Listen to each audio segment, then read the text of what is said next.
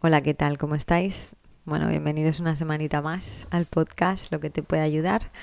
Yo soy Ana y bueno, este es el capítulo número 21 que va habla sobre la toma de decisiones y habla también sobre bueno, una caja de herramientas que va desde a lo mejor desde eh, cosas un poquito más o terapias un poquito más místicas o un poquito más, no sé, cómo les diría, espirituales o algo así, o que, implican meditación y reflexión, a terapias a lo mejor un poquito más eh, de acción, ¿no? De pensar, de accionar y de quizá no darle tantas vueltas, ¿no? Y convertirte más un poquito en robotito.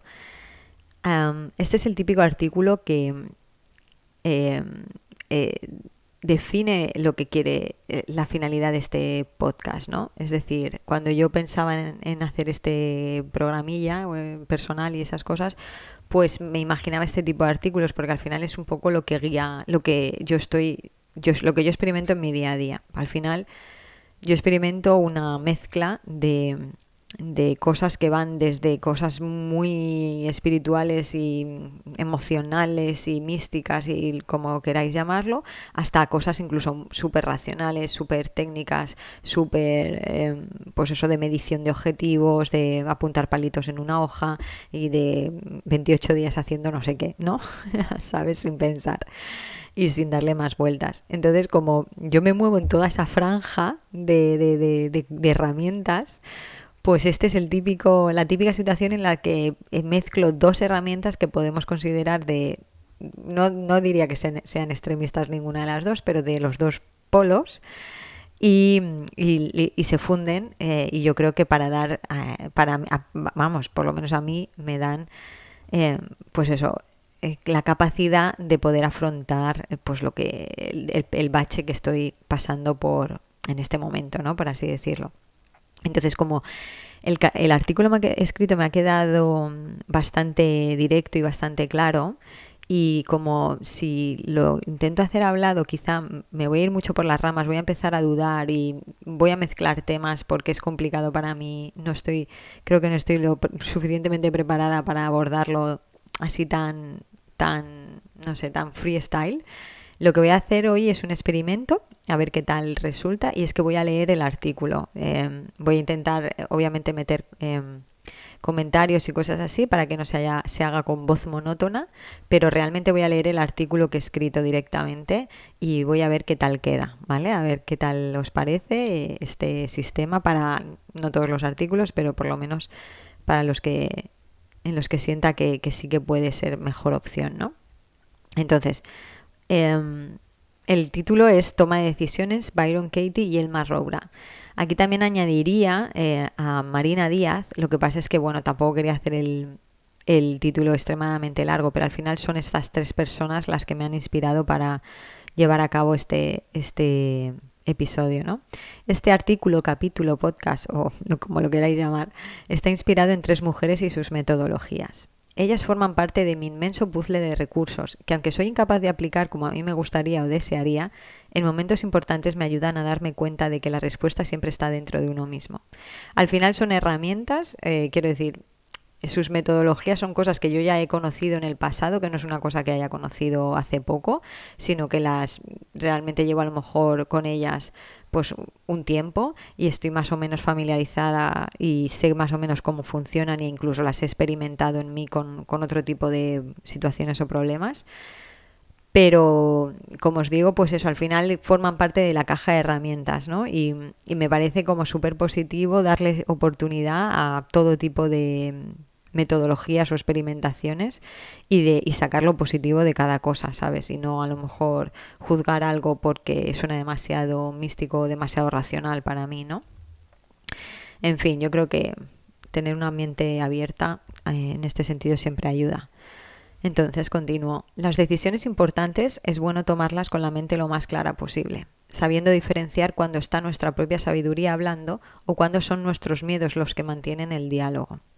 Son muchos los expertos en neurociencia y psicología los que están empezando a divulgar en Internet sobre el tema de la toma de decisiones, hablando del desgaste energético del cerebro, de las microdecisiones que tomamos cada segundo prácticamente y de cómo ser mejores en este aspecto.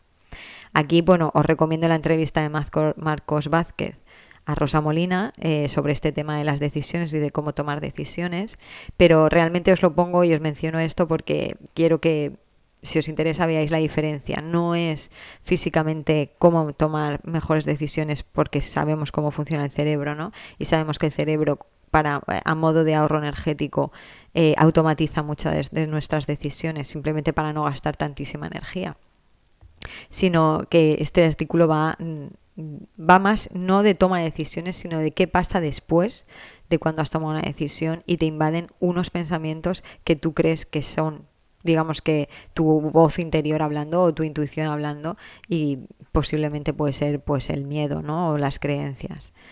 Entonces, este artículo va más allá de medir los pros y contras cuando vas a tomar unas decisiones que afectan considerablemente a tu vida o a la de los tuyos y o a la de los tuyos.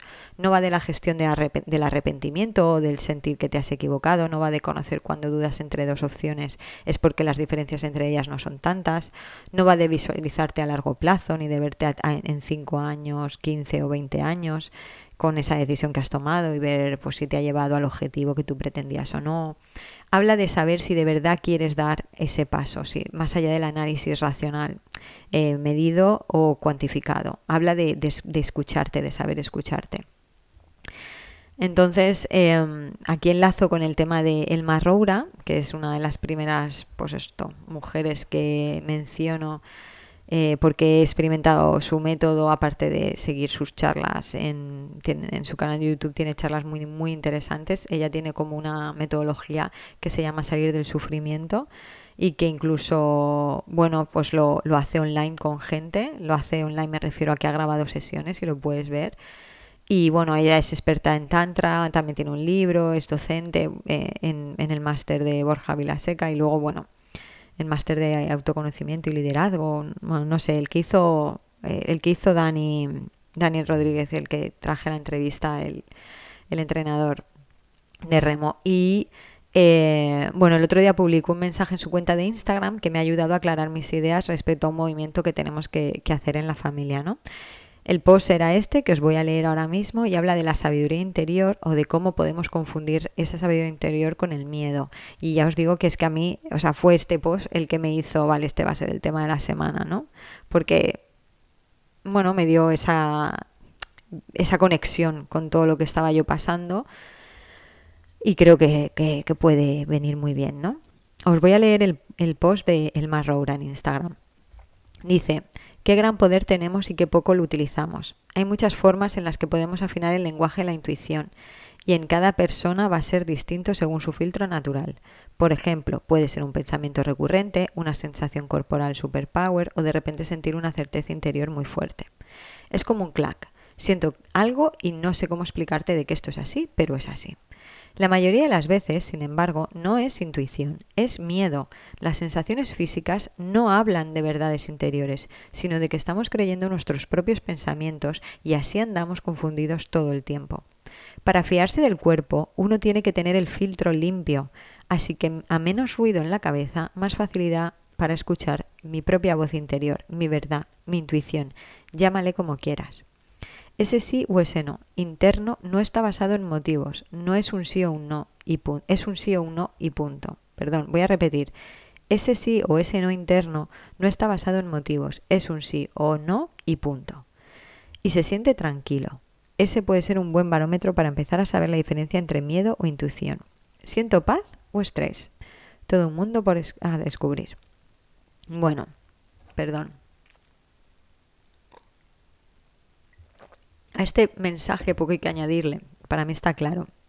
Pero cómo limpiar ese filtro, ¿no? Ese filtro que ella dice que hay que tener limpio, ese ruido mental que hay que apagar, ¿no? Para de verdad escucharte, porque al final es lo que ella comenta. Si tú, si en tu cabeza están generándose pensamientos de miedo, creencias que te llevan a, pues, a dudar de ti misma y cosas así, pues al final eso se refleja en el cuerpo y te genera unas sensaciones corporales, pues de angustia, de estrés, de, de no poder con la situación y creerte que esa es tu sabiduría interior que te está alertando de algo, pues a lo mejor te puede llevar a error, ¿no?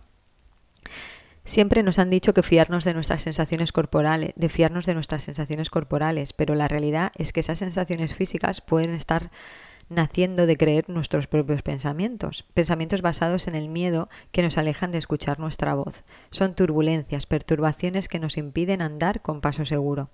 Y os cuento esto porque había que tomar una decisión importante en la familia. Y ante la pregunta y el planteamiento, ante la inmediatez, la inocencia y el ir directo al grano de la pregunta, mi respuesta fue un sí.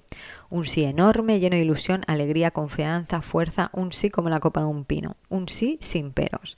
Es decir, a mí cuando tuvimos que tomar la decisión, mi, primera, mi primer ímpetu fue un sí, sí, sí, sí, claro que sí, claro que sí. Y ese sí se mantuvo por días, me iluminaba la cara cada mañana, era una energía enorme que me, me llevaba en volandas todo el día, estaba súper ilusionada. Hasta que llegó el miedo, las dudas, las preguntas, el bien conocido canguelo. y ahí es donde yo me pregunto, ¿es esta la voz del conocimiento y la sabiduría interior? ¿O es la que salió más espontánea y clara, la verdadera voz de la sabiduría? Bueno, retomaré estas preguntas más adelante. En la contestación me refiero, eh, porque no es, a lo mejor no es la que la gente se puede pensar que es, ¿no? Eh, y enlazo con el tema de Byron Katie. ¿Por qué? Porque Elma Roura es facilitadora del método de The Work de Byron Katie. Este es un método que es para, sirve para identificar y cuestionar los pensamientos que causan perturbación, miedo o sufrimiento a las personas.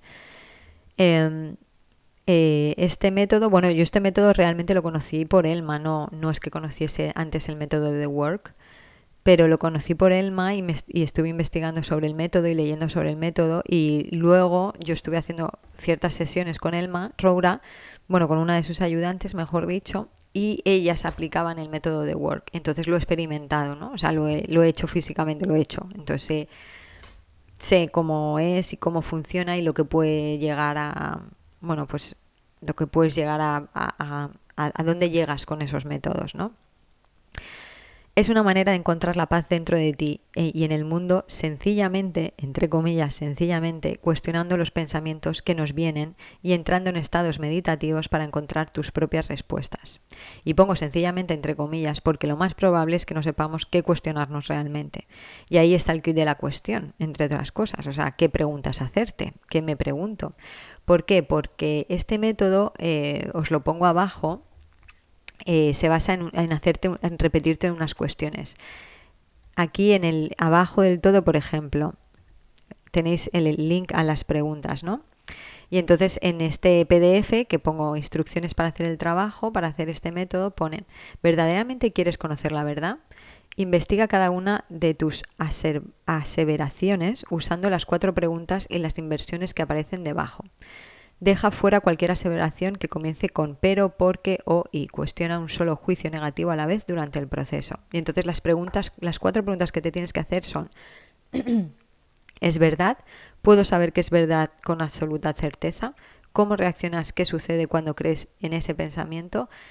Quién serías sin el pensamiento y entonces bueno, ahí te pone cómo hacer este tipo de, de preguntas. Pero claro, es decir, tú te haces esas preguntas en base a un sentimiento, a una emoción, a una creencia, a un pensamiento, ¿no? Es decir, el pensamiento de no voy a ser capaz o el pensamiento de eh, si me equivoco, pues le voy a fastidiar la vida a las personas que más quiero, yo qué sé, cosas así. Entonces, ¿qué tipo de preguntas hacerte y qué tipo de preguntas o qué tipo de pensamientos cuestionarte? Yo creo que ahí está el kit de la cuestión y abajo tenéis los enlaces a cómo se haría este tema, ¿no? Entonces, según dice Byron Katie en su propia página web, que cuenta un poco su vida y cómo llega a este método, pues dice que Katie comprendió que cuando creía que algo debería ser diferente de cómo era, es decir, pues mi marido debería quererme más, mis hijos deberían apreciarme, pues que cuando ella se creía eso, ella sufría. Y cuando no lo creía, ella sentía paz. Vio que la causa de su depresión no era el mundo alrededor suyo, sino lo que ella creía respecto a ese mundo, ¿no? O sea, al final es cuestionarnos eh, absolutamente todo em, lo que hay a nuestro alrededor y, los pensamientos que, que, generamos en nuestra cabeza respecto a cómo interpretamos el mundo, ¿no? El método de Byron se basa en cuestionar los pensamientos, en preguntarte si son de verdad y responder sin ninguna duda, sin peros. Y para hacer todo ese recorrido es necesario cuestionarnos esto a un nivel muy profundo entrando en un estado meditativo en el que la mente se calma, los miedos y creencias bajan la guardia y nace tu verdadera voz. Es decir, estas preguntas hay que hacérselas meditando. Tú haces la pregunta con los ojos cerrados, pues en un estado meditativo, en un ambiente pues para la meditación, etcétera, etcétera. Y ahí te haces la, ahí te haces las preguntas y dejas que la respuesta llegue. No es que tú la contestas, es que la contesta una voz interna, ¿no?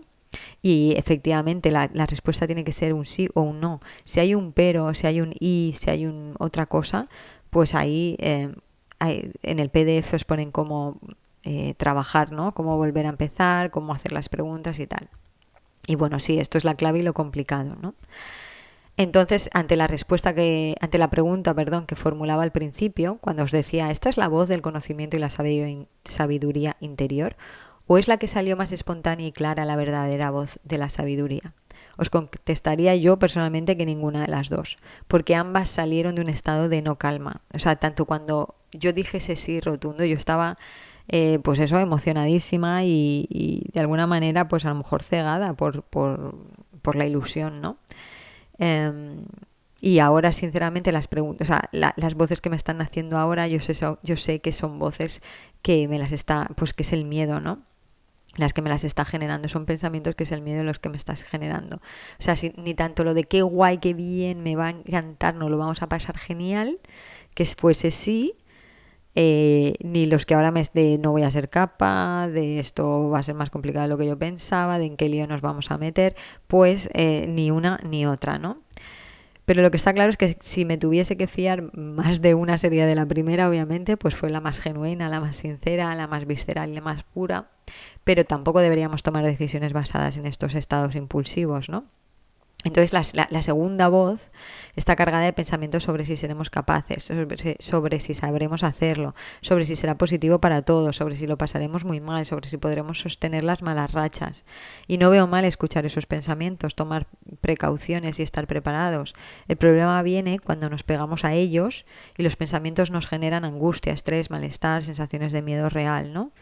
Y aquí es donde estoy empezando a diferenciar que la mente y sus miedos van por un lado y que es necesario separarse de ellos. No para aferrarse a unas decisiones impulsivas, sino para darte cuenta de que es necesario entrar en ese estado de calma que comentan tanto Elmar Roura como Byron Katie y preguntarte sinceramente qué es verdad y qué no de los dos pensamientos, ¿no?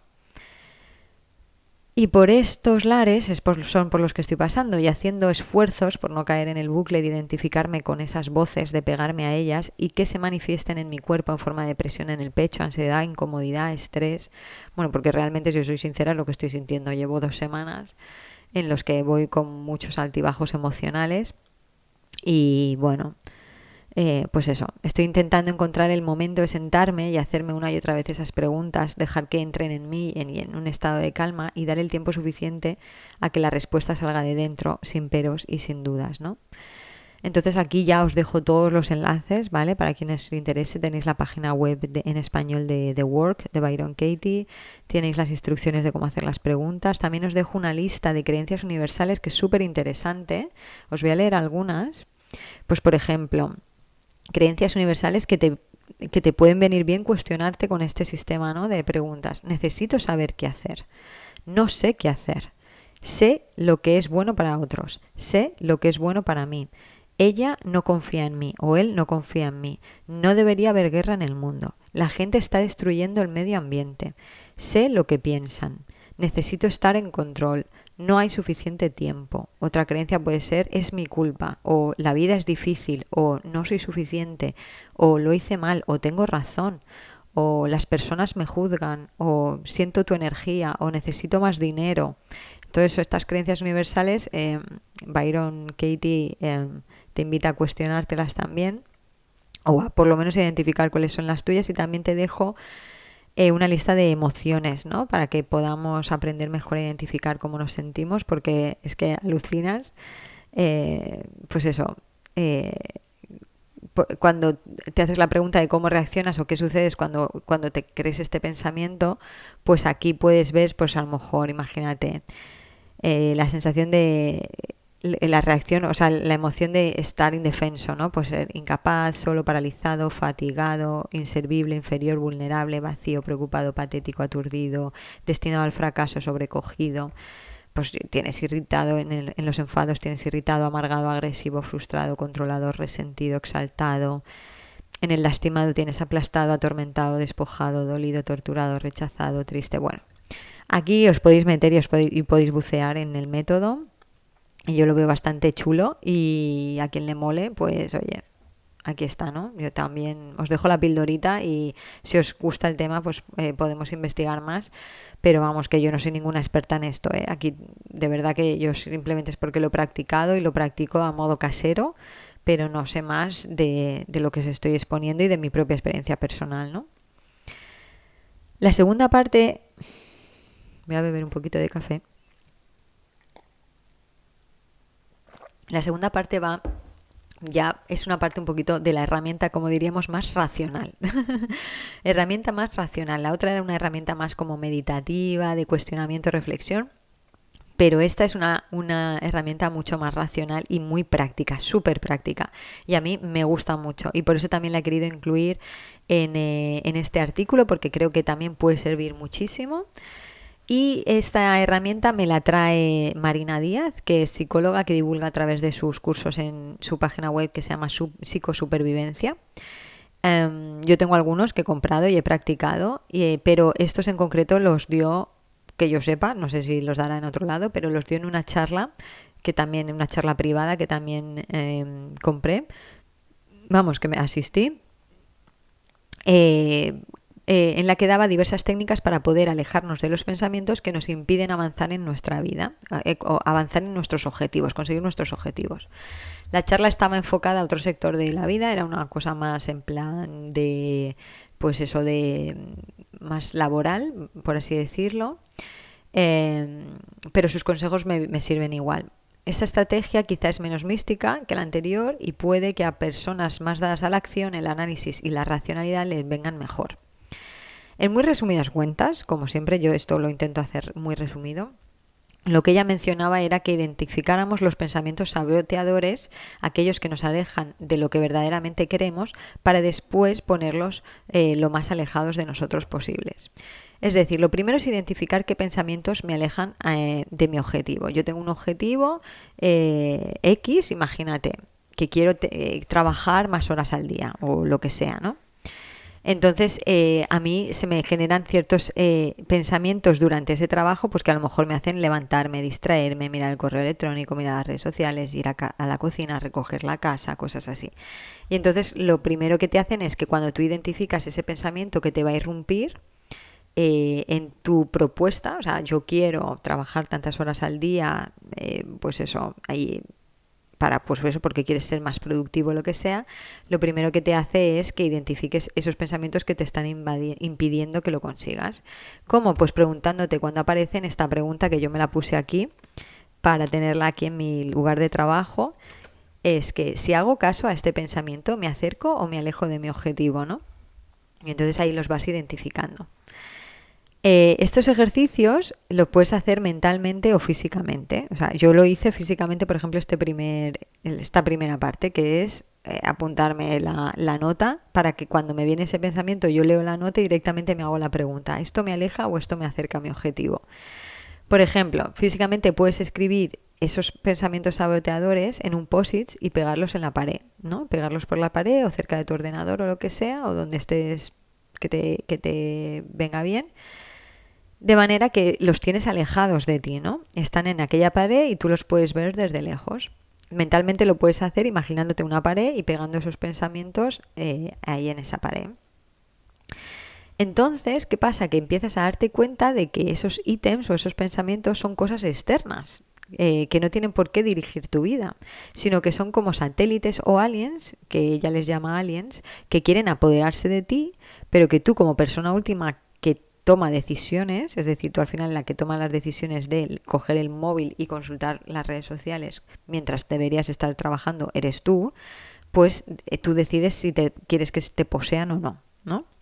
Entonces, identificar esos pensamientos y apuntarlos ayuda, porque eh, cada vez que aparezcan, aparecen puedes reconocerlos porque los lees realmente en tu, en tu pared o, en tu pared mental y al final dices, vale, soy yo quien manda y soy yo quien decide si dejo de hacer lo que estoy haciendo o, o te creo a ti pensamiento que estás ahí y me quieres invadir, ¿no? ¿Cómo aplico yo esto a lo que me está pasando ahora? Por ejemplo, a estos pensamientos de miedo que me sabotean. Pues yo estoy identificando a esos pensamientos de miedo como mis aliens y los estoy identificando en mi pared mental y los estoy poniendo ahí lejos.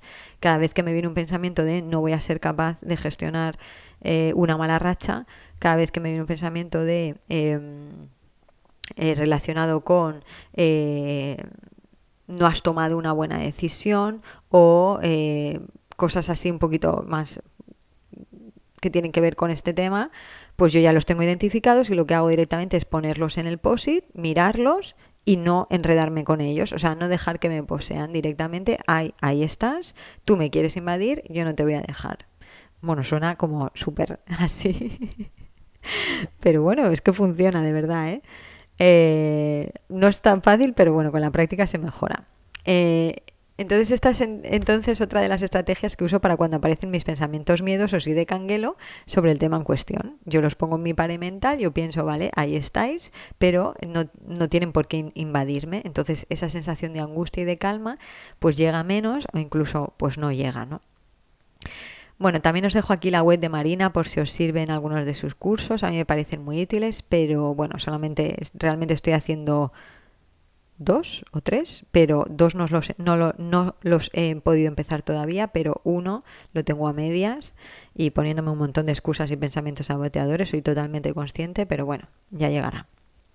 Así como conclusión, Tomamos decisiones todo el rato, constantemente, y el cerebro nos ayuda a hacerlo de manera automática para ahorrar energía. Pero hay decisiones que necesitan algo más que un buen estruje de sesos. Necesitan estar conectadas con lo que de verdad quieres, en el fondo de tu ser. Cuando el cuerpo habla, cuando está alterado, ya sea un extremo u otro, es toda una experiencia intentar preguntar desde la calma qué está pasando.